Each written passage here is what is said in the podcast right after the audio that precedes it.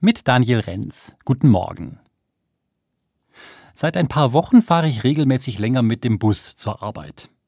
Meistens mit genau derselben Verbindung. Und offenbar bin ich nicht allein damit. Manche von den anderen Fahrgästen um diese Uhrzeit erkenne ich schon wieder auf dem Weg. Bis auf ein paar Äußerlichkeiten wissen wir gar nichts voneinander. Wir kennen uns nicht persönlich.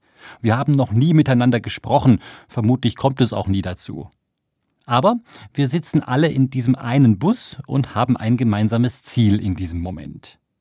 Schon das verbindet uns, finde ich. Und es fühlt sich dann plötzlich ganz anders an, zur Arbeit zu fahren und einen neuen Tag zu beginnen. Vielleicht, überlege ich dann manchmal auf meinem Sitzplatz, sind wir Menschen ja alle miteinander verbunden. Ob wir jetzt Bus fahren oder Auto oder Fahrrad, ob wir unterwegs sind oder zu Hause sitzen, ob wir uns solche grundsätzlichen Gedanken machen oder nicht. Wir sind alle Teil der Welt, haben Anteil am Leben und gestalten es. Für mich als Christ hat das etwas mit Gott zu tun. Wenn wir Gottes Geschöpfe sind, durch eine gemeinsame Kraft ins Leben gekommen sind, dann sind wir doch auch dadurch verbunden miteinander. Keiner von uns lebt nur für sich selbst, heißt es mal in der Bibel. Und eine Kollegin von mir hat mal gesagt, irgendwo sind wir eins, sind verbunden, mehr und anders als wir wissen.